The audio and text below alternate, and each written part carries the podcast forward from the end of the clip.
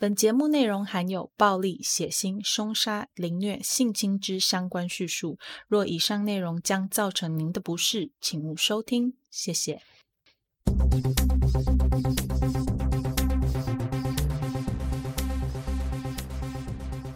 Hello，亲爱的听众，大家好，欢迎回到 Them 他们的故事，我是 Molly。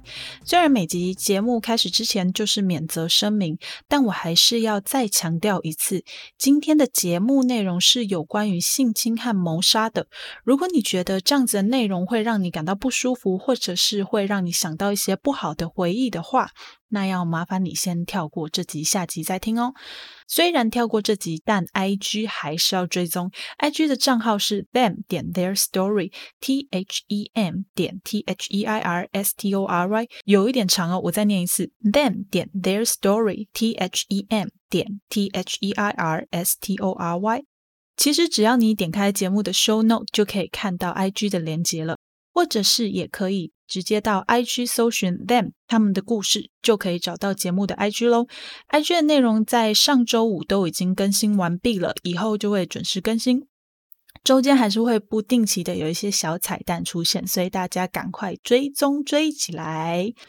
说到 IG 哦，我必须跟有私讯我的听众们说声对不起。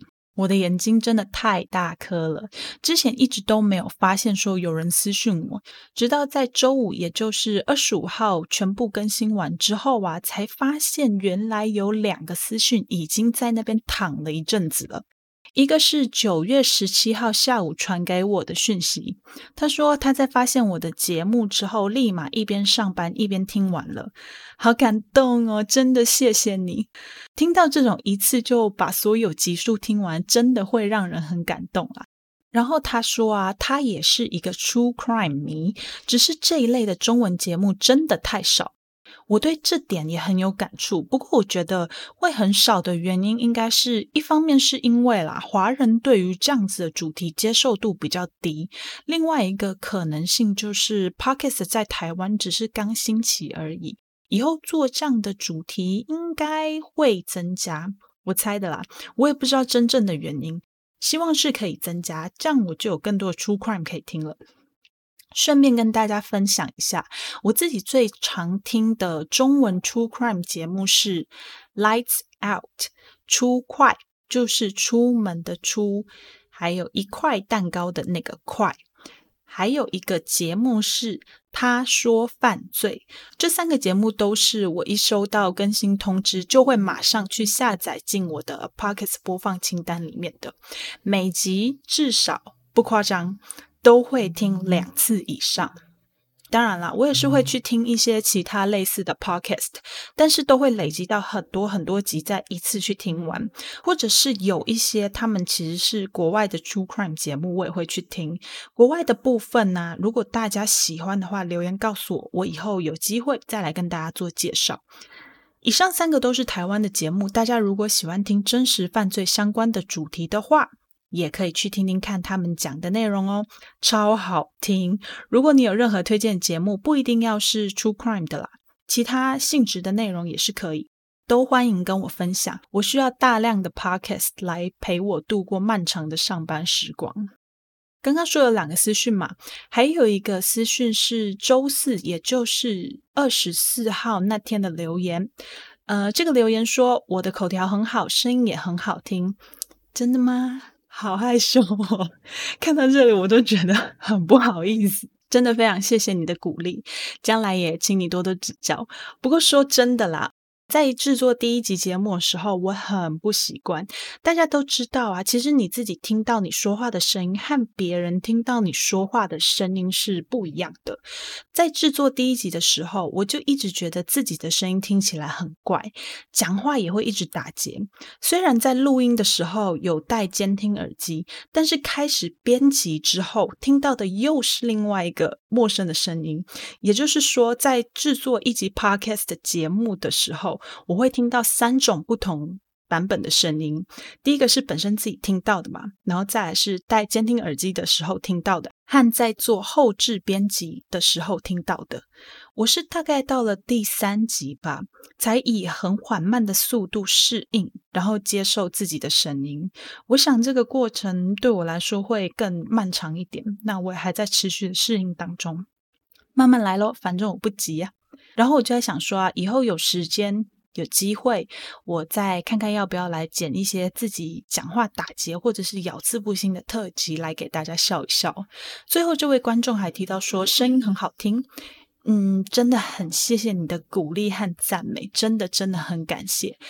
嗯，我觉得真的很不好意思，但是我必须要跟大家讲，像这样的鼓励和赞美，真的是可以支持我们这些 podcaster 继续好好做节目的动力。所以大家如果真的觉得你有一个很喜欢很喜欢的节目的话，一定要去留言支持对方。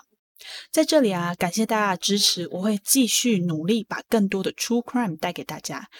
好了，废话太多了，我们进主题。今天我们要来讲的案件是一起发生在澳洲的冷案。这个案件已经存放了超过二十年，直到最近九月二十四日礼拜四的时候，凶手才被定罪。本来在这起案件的凶手被定罪之前呢，我已经决定要讲另外一个案件了。但是后来觉得这个案件刚被定罪还很新，我觉得我应该有义务要来跟大家讲这个热腾腾刚出炉的案件才可以，所以就赶快在礼拜四看到新闻之后，开始熬夜查资料。这个案件从二零一九年十一月份开始举行听证会，在经过了七个月漫长的等待之后，也就是到了今年二零二零年六月二十五日的时候，听证会正式结束。九月二十四日那天，就是星期四早上，法官以性侵及谋杀两名女性的罪名将凶手定罪。这个案件除了是澳洲少有的冷案之外啊，审理时间还。还很长，证人众多，他们前前后后总共有两百多个证人。调查期间，警方成立的专案小组人数达到了一百多个人。除此之外，当年西澳的政府还寄出了二十五万澳币的奖金，希望有人可以提供有效的线索来帮忙破案。你知道二十五万的澳币是什么意思吗？就是说，如果你今天在西澳买一栋房子的话，这笔赏金已经可以帮你付掉一半以上的贷款了。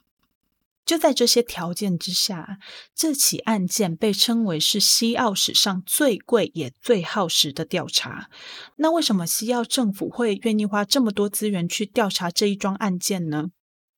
第一个原因是，这些妇女的失踪及死亡在当时真的是震惊整个西澳地区。所有女性都避免在夜里出门，就算出门也是四面楚歌，好像周围都有坏人一样。事发之后，多数的男性的脑袋里面想的是：天哪，下一个被害者会不会就是我女儿、我女朋友，或者是我的姐姐，或者是我的妹妹？当然，在男性脑袋里面害怕的另外一件事情，就是自己会成为嫌疑人，或者是看起来很可疑。另外一个让西澳政府大手笔出资的原因是，哦，澳洲真的不太常出现这种未侦破的连续失踪案或是凶杀案件。不要说连续，就连一般未侦破的案件也很少。这里的很少啊，是跟美国做比较。给大家一个提示，你可以试试看去用 Google 输入两组关键词，分别是 unsolved murder in Australia 和 unsolved murders in the United States，就是中文就是澳洲未解决的凶杀案和美国未解决的凶杀案。你会发现。那个数量真的差很多。澳洲是这样的，就算有出现任何不幸的案件，通常凶手很快就会被找到。和美国不太一样，我不知道为什么美国找凶手都要找很久。而且在看过这么多 true crime 之后啊，我总觉得美国好像在某一个年代的那个区间里面一直出现连续杀人魔。澳洲没有这么多类似的事件。记得我不是说没有。只是跟美国比起来，澳洲真的少了很多很多很多。这些事件呢，是发生在西澳一个叫做 Claremont 的地方。这个地方不大，整个区域才十三点六平方公里，大小大概跟台北市的中山区。或是台中的北区加西区，或者是跟高雄的鼓山区大小差不多。为什么会以台北、台中、高雄为例子呢？因为这三个城市是我听众来源百分比占比最高的前三名。恭喜来自台北、台中、高雄的听众，也谢谢你们对我长期的支持，希望你们可以继续支持下去。Claremont 距离西澳主要城市 Perth 的市中心大概是九公里，开车约十五分钟可以到达。大家想想看，九公里要开十五分钟，如果你有驾车经验的人的话，你就可以知道，像这样的地方啊，速度这么慢，其实是已经可以列入市中心了。第一起案件发生在一九九六年的一月底。每年的一月二十六号是澳洲的国庆日，这天是国定假日，全国例行休假一天。一九九六年的国庆日刚好在礼拜五，所以大家就很理所当然在国庆日这天好好的狂欢一场，反正隔天休假。十八岁的 Sarah Spears 也不例外。呃，Sarah Spears 在后面我们就会直接称呼她为 Spears。当晚，Sarah Spears 她跟朋友在 Claremont 的 Bayview 酒吧里面喝酒，喝到了很晚，凌晨两点左右。她跟朋友分开之后，便走到了离酒吧不远的电话亭里叫计程车。有目击者说啊，他在叫车的时候是凌晨两点零六分，但三分钟之后，也就是在凌晨两点零九分的时候，Pierce 就不见了。怎么不见的呢？没有人看见。根据当时他叫车的那个计程车司机提供的证词，他说他当晚接到 Spears 的电话，说他要到一个叫做 Mossman Park 的地方。奇怪的是啊，他到了约定地点之后，并没有看见 Spears 或者是任何人在现场等待，等了很久也没有人来，所以他就离开了。听到这个证词的 Spears 的朋友，他们就说这个司机的证词很奇怪，Spears 家根本不住在 Mosman Park，怎么可能叫车到那里呢？在这之后啊，Spears 的其中一位好朋友的妈妈出庭作证说，她在二十六号中午的时候有跟 Spears 一起吃饭。他建议 Spears 说，因为他家离 Spears 晚上要去的地点比较近，如果真的玩得太累不想回家的话，当天可以直接到他家住。这件事情并没有任何不合理的地方，因为在 Spears 刚上大学的时候啊，就会常常借住在这个朋友家，所以其实 Spears 他跟这个家庭的关系是非常非常不错的，彼此都相当熟悉彼此了。Spears 的失踪在 Claremont 地区引起了很大的关注，大家都很关心这位十八岁的孩子到底去了哪里。几个月之后，在一九九六年六月九日的时候。二十三岁的幼保员 Jane Rimmer，幼保员就是幼稚园老师，只是在澳洲，他们把正式的幼稚园老师和幼保员之间有做一个区隔。这个 Jane Rimmer 在后面我们就叫他 Rimmer。二十三岁的 Rimmer 在 Claremont 地区的 Continental Hotel 喝酒，他喝的有一点醉，不过还是跟朋友说好一起要转移阵地到附近的 Bayview 酒吧里面再继续续团。由于 Continental Hotel 和 Bayview 酒吧这两家店相隔的距离只有两个街区而已，走路很快就可以到了，所以 Rimmer 就告诉他的朋友说，他想要走路一下，让自己的脑袋清醒一点。没想到啊，这一次的落单竟然给了凶手绝佳的好机会。证据显示，哦，Rimmer 最后一次出现在公众场合是在 Continental Hotel 的监视器里面。短短一下子啊，人就再也不见了。在 Rimmer 消失之前呢，他的朋友表示，他们有看见 Rimmer 当时正在和一台白色的 Holden Commodore VS Wagon 的车主说话。解释一下，Holden 这个品牌。是澳洲人的国民车，很多人的第一台车子就是 Holden 的车，在澳洲的普遍程度就大概跟台湾的 Toyota 一样。Wagon 是一种车型，我好像比较少，或者是根本没有在台湾看过 Wagon 这样的车型。IG 上面有照片，大家可以去看一下。它长得大概就是一般的轿车。但是车尾延长，让后车厢变得很大，方便车主可以运一些东西。有目击证人说，Rimmer 后来上了一部白色的计程车，也有人说啊，Rimmer 上了一台 Holden Commodore VS 的 wagon，好长哦。我们后面直接叫这个 Holden Commodore VS wagon，直接叫它 wagon 好不好？这样我舌头比较不会打结。有目击证人说啊，Rimmer 后来有上了这部白色的 wagon，就是在上了这辆车之后，就再也没有人看见过 Rimmer 了。Rimmer 失踪后，西澳的警方立刻成立了 Macro Task Force。不知道大家还记不记得 Task Force 这个单字啊？如果不记得的话，赶快回去听。EP 四，Task Force 就是专案小组。EP 四的时候有说过，当时美国警察为了要调查 Lucas 的案子，有成立 Lucas Task Force。在西澳这里，警方成立的是 Macro Task Force，Macro 专案小组。他们认为 Spears 和 Rimmer 之间的失踪绝对有什么关联才对。几周后，八月三日，Rimmer 全裸的遗体被人找到了。在这两起案件之后啊，大家开始不相信 Claremont 地区的治安。女性夜里出门比以前更加的小心，男性则尽量的保护身边的女性。不过事情并没有因为大家小心而结束。在大家小心的这些过程当中，总是会有一些漏洞。在 Rimmer 的遗体被发现的几个月之后啊，二十七岁的 Kiala Glennon，我们后面就直接叫他 Glennon。二十七岁的 Glennon 也在同一个地方失踪了。那一天是一九九七年的三月十五日。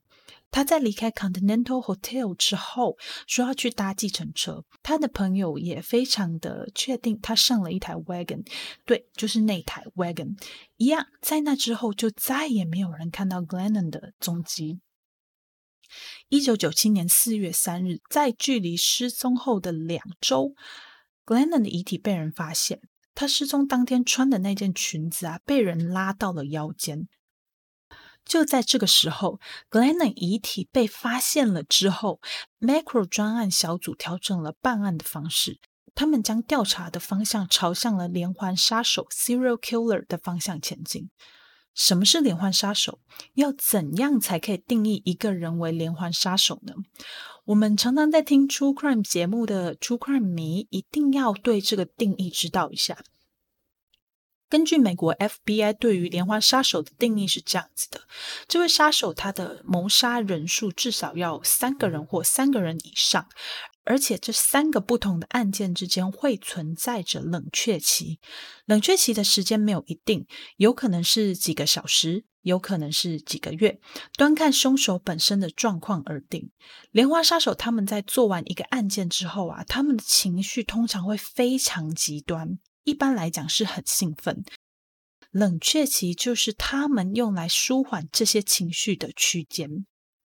如果发生的案件是一次性的伤害很多人，例如驾着飞机冲撞大楼、持刀无差别连续攻击，或者是机枪扫射电影院这种的案件，属于屠杀，不列入连环杀手的范畴。连续杀手的作案方式会有一定的模式，而且你可以看到凶手的手法越来越熟练。开始于三起失踪案，两具尸体和一个下落不明的人。此时西澳地区的紧张程度几乎到达了最高点，所有女性都害怕自己会成为下一个受害者。由于这些案件的共通点都是计程车。所以，警方开始对西澳地区持有计程车司机执照的人开始做了大量的指纹和 DNA 的检测，也同时撤销了七十八位曾经犯有重大罪行的计程车司机的执照。这是一个相当大的工程哦，因为登记在西澳地区的计程车司机总共有五千五百多个人，那么多。光是采样和检验就花费了很多很多的时间。就在检测完所有有合法执照的司机之后啊，还是没有找到任何一个可以跟这个案件有一点点关系的线索。除了计程车司机之外啊，警方也锁定几名曾经犯有类似罪行但假释中的嫌犯。不过，这几名嫌犯的日常生活都在警方严密的监控之下，根本没有犯罪的机会，因此警方很快就将他们排除了嫌疑。既然这些人都不是凶手，那到底会是谁犯下这些可怕的案件呢？一九九八年的时候，也就是在 Glennon 案件发生后的隔年，警方发现有一个人很可疑。这个人会半夜开着车在 Claremont 地区兜风。大家还记不记得我前面有很粗略的提到了一下 Claremont 地区的状况？它距离西澳的主要城市 Perth 的市中心大约九公里。虽然路程不远，但开车要十五分钟才可以到达。九公里要开十五分钟，那就是平均时速只有三十六公里左右。这样的地方开车到底有什么好兜风的呢？再来就是哦，我前面有提到过，Claremont 地区的总面积才十三点六平方公里。想象一下，你开着车在台北市的中山区、台中市的北区加七区，或者是在高雄的鼓山区开车兜风，那种感觉是一样的。到底要兜风兜什么？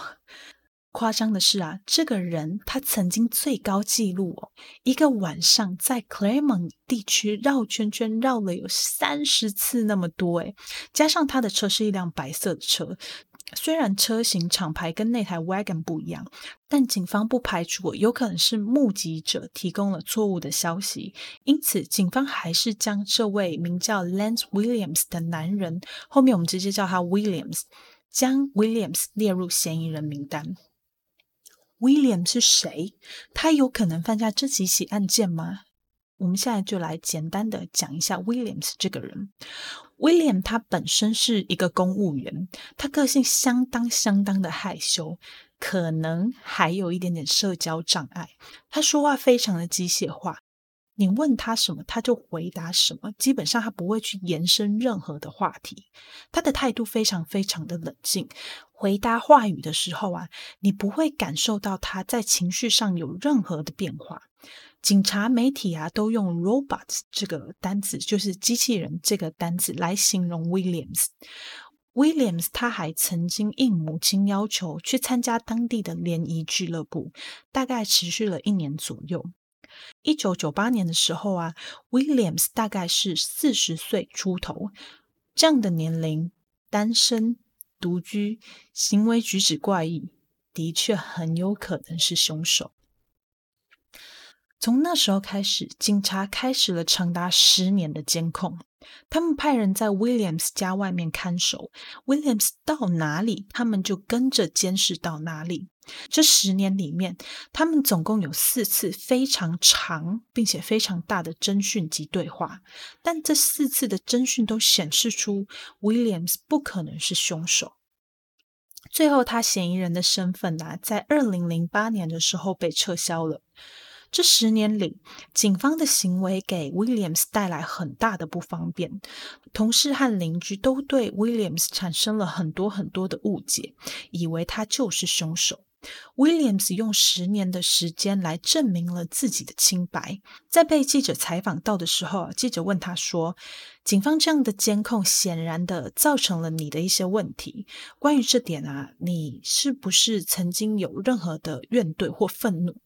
这时候，Williams 他只是淡淡的回答说：“Police are doing their job，就是警察只是在做他们该做的事情而已。”天啊，这个人真的是奇葩诶如果说我被遭受这样的对待的话，我应该会想说要申请个国赔什么的吧。当时哦，很多人都跟我一样，认为西澳政府欠 Williams 一个道歉，但这件事情迟迟没有得到任何的回复。在二零一八年的时候啊，这名奇葩的男子 Williams 过世了，享年六十一岁。在 Glennon 的案件之后啊，Claremont 地区再也没有出现过任何的谋杀案，这一连串的案件就陷入了焦灼。大家还是时不时的会讨论说，凶手会不会再次出现呢？那那个 Sarah Spears 是不是还活着啊？如果他已经不在人世的话，为什么都没有找到他的遗体呢？由于一直找不到任何更进一步的线索或者是证据，这些案件就这样被搁置在档案库里面，成了冷案。直到几年前呢，嗯，这边呢，关于几年我找不到更进一步的资讯，只能确定是在二零一六年十二月之前。我想这方面应该是警方他们基于保密原则，没有释出更多详细的内容。那直到几年前呢，警方他们将一件在一九八八年的案件证物拿出来做 DNA 的重新比对的时候，才让案情有了重大的发展。在接下来啊，会有很多很多的连接，大家要注意听哦。但是如果你不小心漏了一点，没有关系啦。我在讲解完这几个案件之后，会陪大家一起在梳理所有案件的时间线。这起案件发生在一九八八年的 Huntingdale。Huntingdale 这个地方距离 Claremont 地区大概是三十八公里，开车差不多三十分钟。因为案件的被害人到现在还活着，为了要保护被害人，警方没有公布相关的个资。我们在这里用 Kathy 来称呼被害人，记得这不是本名。是我们在这里为了要尊重和保护被害人的代称。一九八八年二月十五日这天，十八岁的 Kathy 在客厅和男友道别之后，就回到自己的房间里睡觉。睡到一半呢，她忽然感觉到有一个人爬到她的床上，压在她身上。她以为是男友，不以为意，还问对方说：“哎，那你怎么回来了？”对方没有回答。就在她摸到这个人的脸之后，发现这个人根本不是她的男朋友。她开始挣扎，并呼唤在隔壁房间睡觉的爸爸和妈妈。Kathy 突如其来的挣扎和大喊吓到了这个陌生人。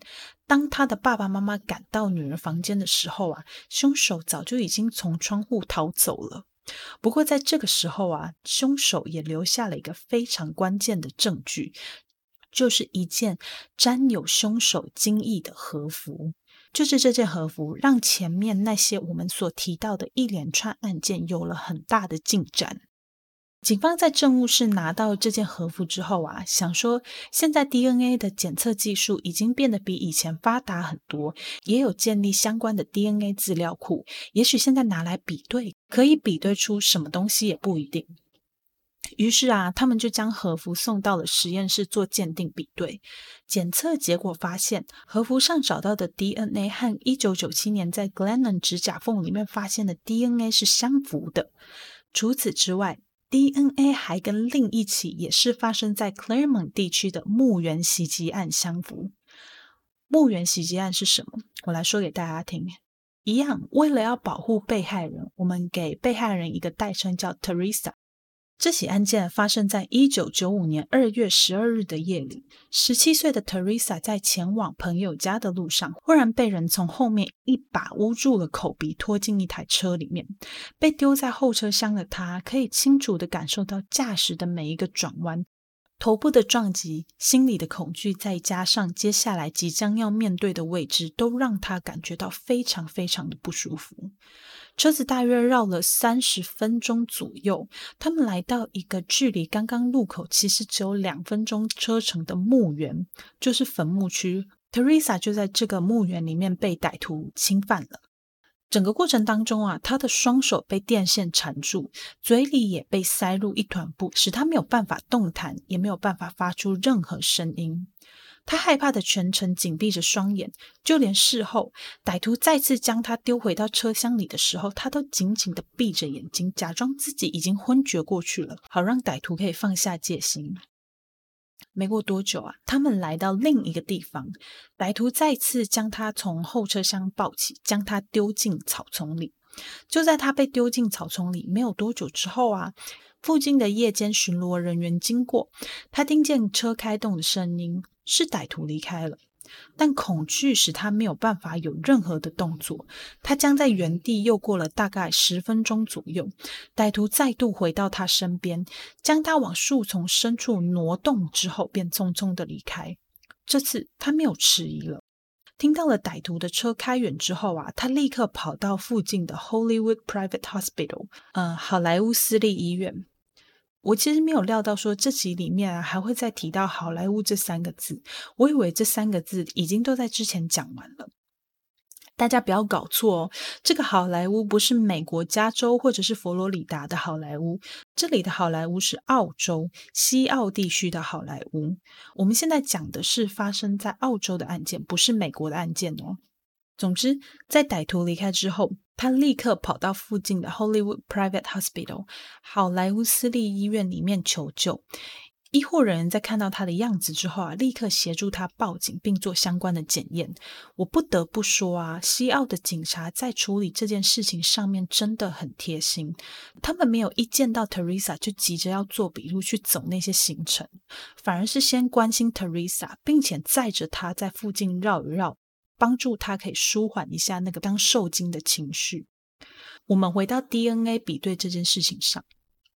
就在警方发现 DNA 比对竟然可以将这几起案件串联起来之后，他们回到政务室，将 Huntingdale 那个事件，就是 Kathy 的那个事件，他们将原本和和服放在一起的指纹也进行了比对。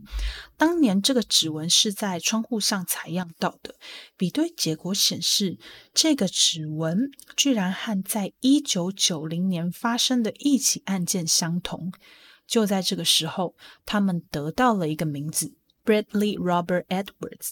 在后面我们会叫他 Edwards。Edwards 是谁？为什么他的指纹会被收录在指纹库里？他曾经犯下了什么案件吗？一九九零年的某个晚上，Edwards 进到好莱坞私立医院。对，还是好莱坞私立医院。毕竟 Claremont 地区不大，大概里面也就只有这间医院而已。一九九零年的某个深夜啊，Edwards 进到了。好莱坞私立医院里面，他在医院里面问了医院里的一个社工关于厕所的位置。医院社工回答完后啊，看 Edwards 好像没有其他的问题，就转身离开了。就在他转身离开的同时，Edwards 从他身后一把捂住了这位社工的口鼻，将他拖进了厕所，准备在厕所里面侵犯他。就在 Edwards 准备要对他不利的时候啊，他趁机跑出了厕所，向医院的警卫求救。警方很快的就逮捕了 Edwards，Edwards 也因为这起案件被判刑。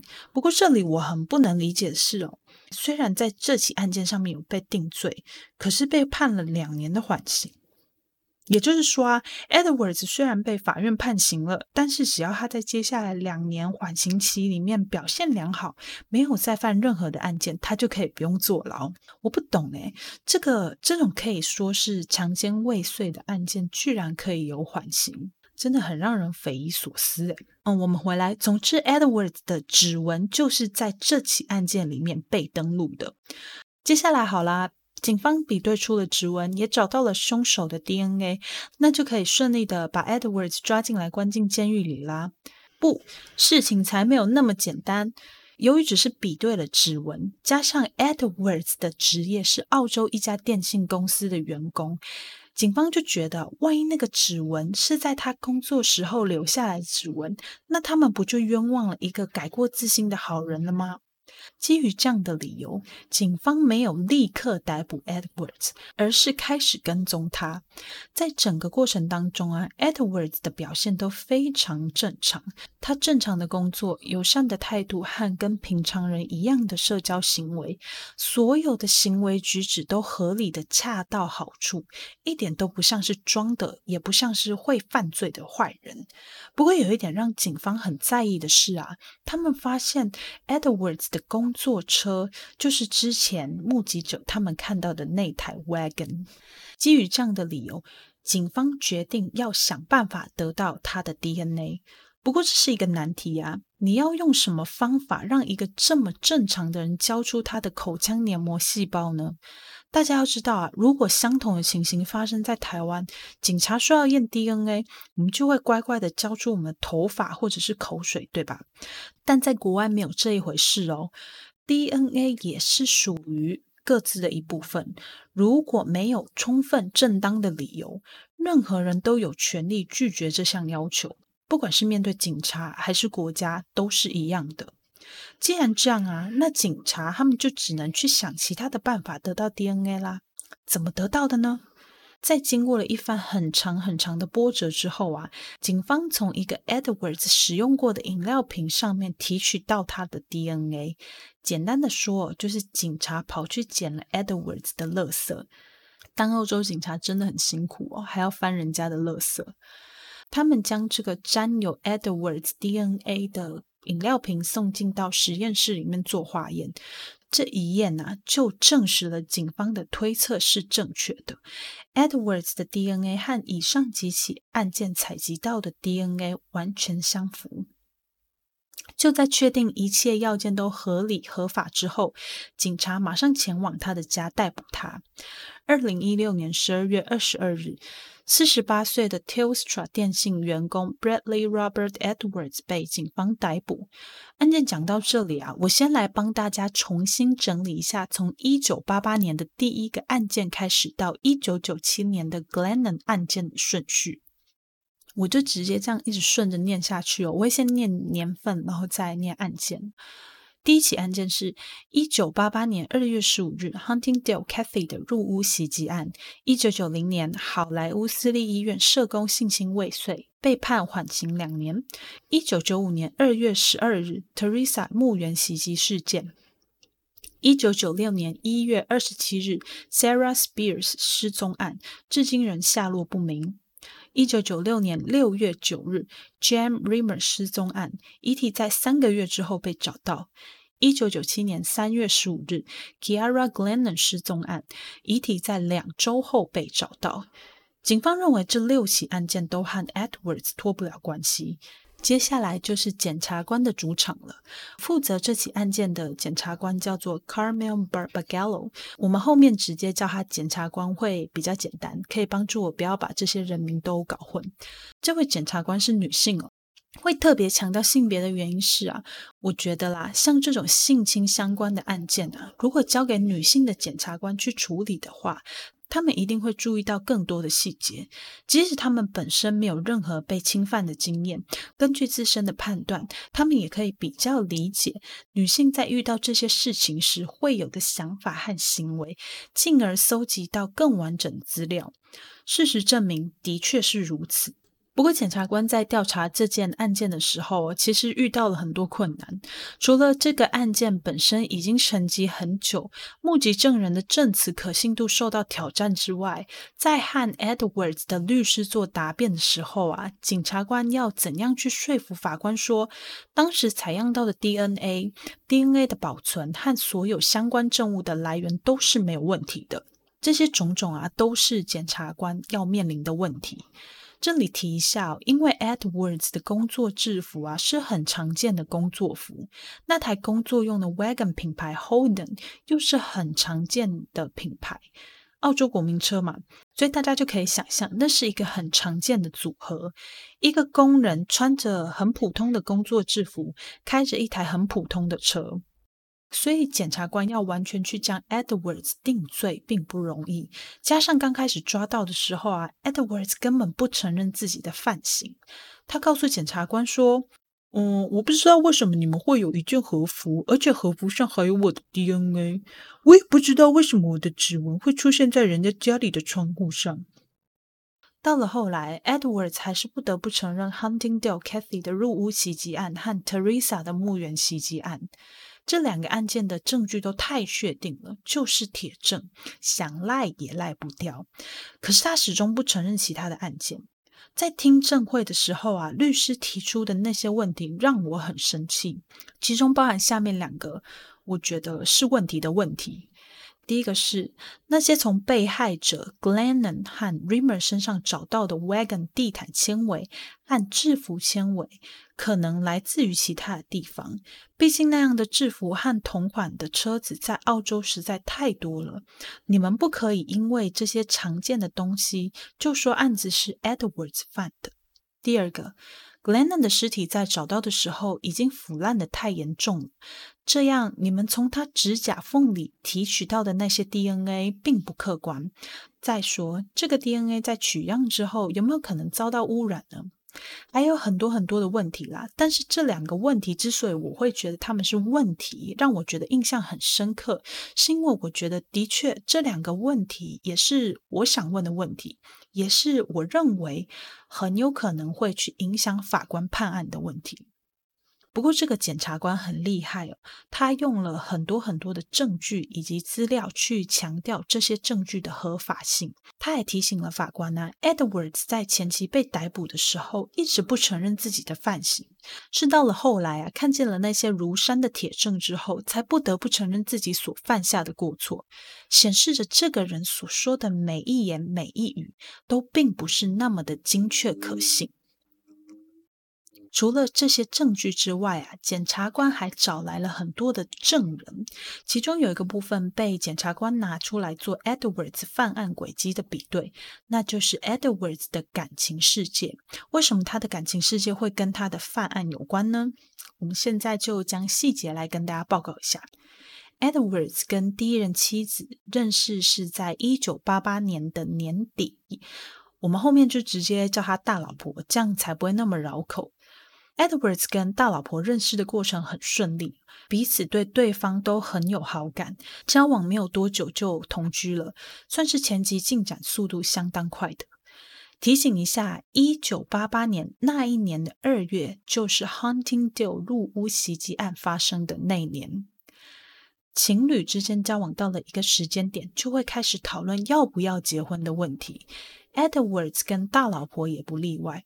可是其实他们一直对要不要结婚这件事情，在看法上有一些分歧。一个人想要赶快结婚，另外一个人觉得说他想要晚一点再结婚。就在一九九零年的某一天呢，他们为了要不要结婚这件事情大吵了一架。就在争吵完的当天呢。那天下午，当时 Edwards 并没有如往常一样去接当时还是女朋友的大老婆下班。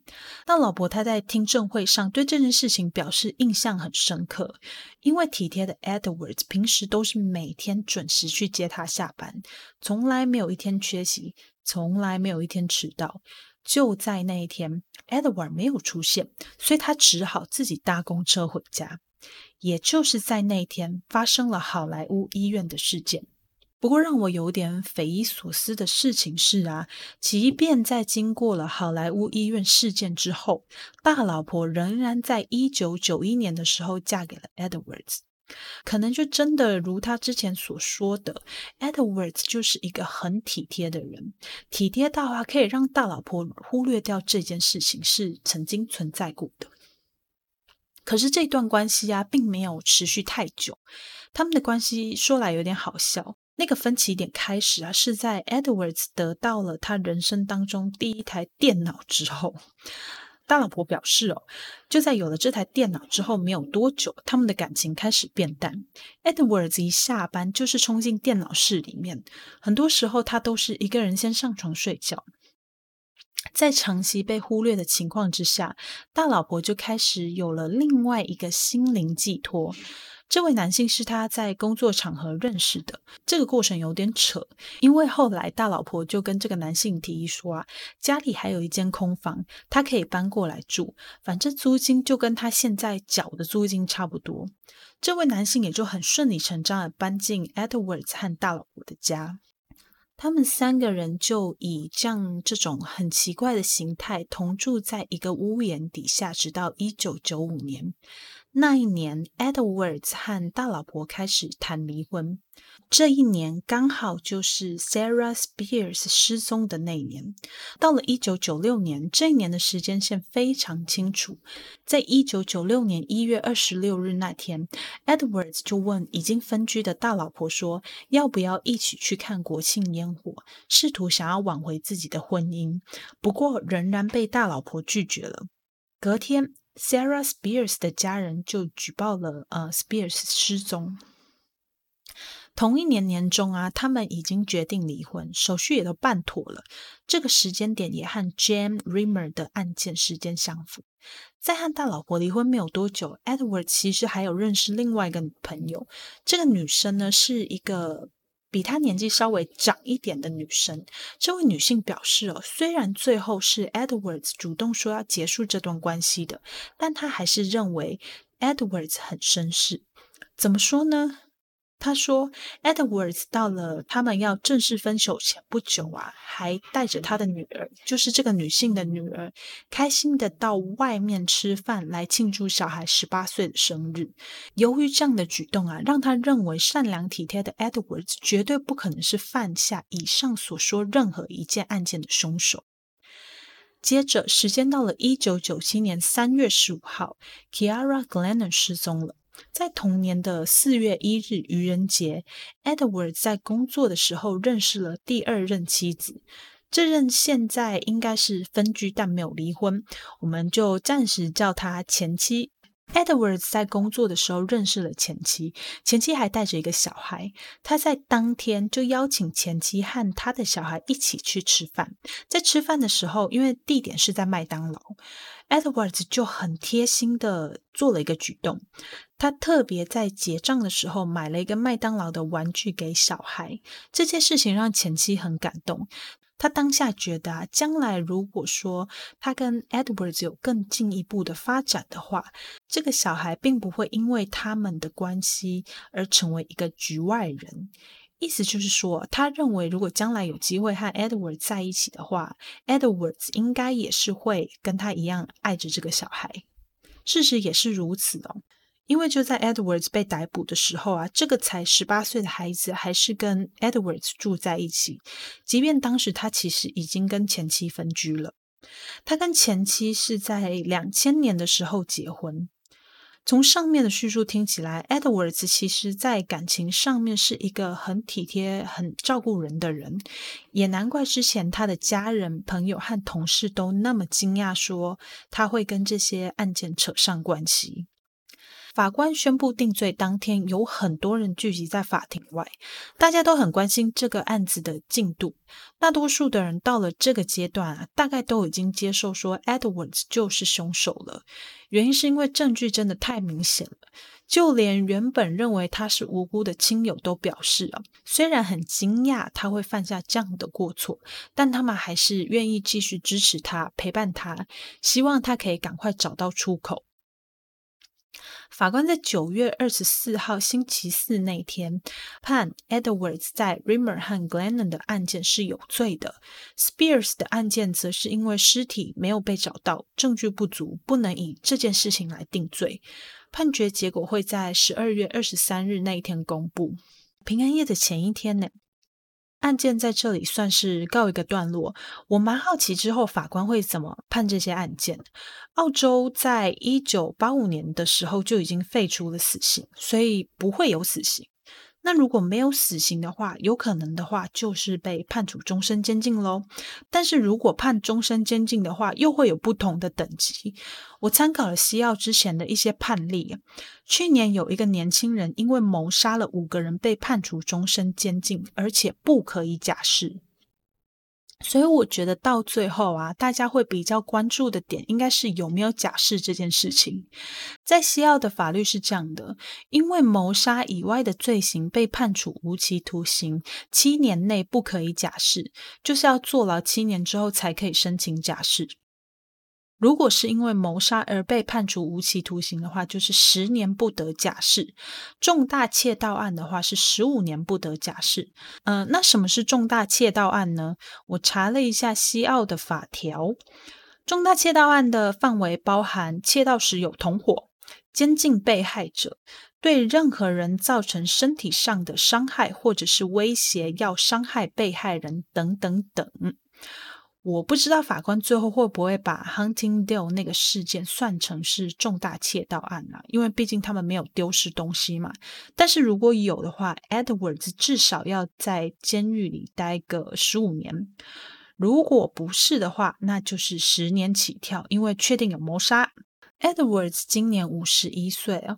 如果说他被判的是谋杀的话，那他可以申请假释的时候就是六十一岁。六十一岁，如果真的把他放出来的话，说实在的，我还是会担心。那你觉得法官会怎么判呢？到 IG 留言告诉我。再来，还有一件事情啊，会是我接下来想要关注的点，就是会不会将来 Edwards 有机会说出 Sarah Spears 的尸体埋藏点呢？或者是说，如果法官最后给他的刑期是那种可以假释的终身监禁，他会不会因为害怕自己交代完 Spears 的案件之后会加重刑期，而就不说出了遗体的去处了呢？好了，那我们今天的节目就到这里，希望大家会喜欢这集的内容。